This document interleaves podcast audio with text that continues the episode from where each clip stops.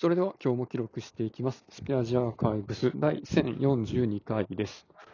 今日は1月22日、時刻は、えー21時ぐらいです。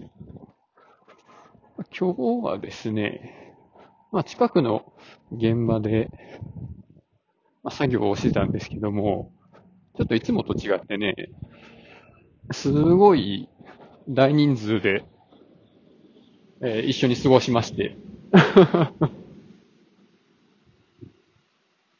まあ大体自分の行く現場の仕事って、同じ会社のメンバーは3人とかそれぐらいなんですけど、今日は同じ会社のメンバーが20人ぐらいかな、いて、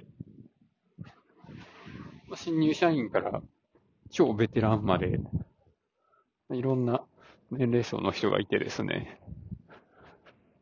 で、まあ、なんでしょうね。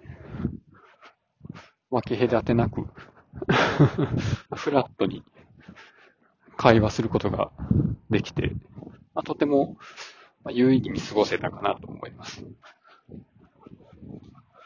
なんでしょうね。まあ、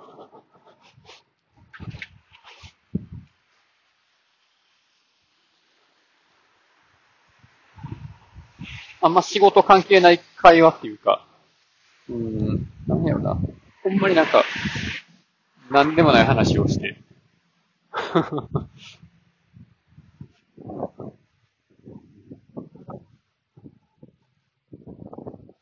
まあみんなとの、この心理的なハードルが、ちょっとでも減らせればよかったかなと思います。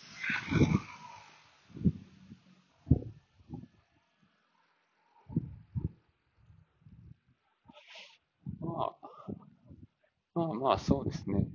普段社内でいるとそんな喋らないんで、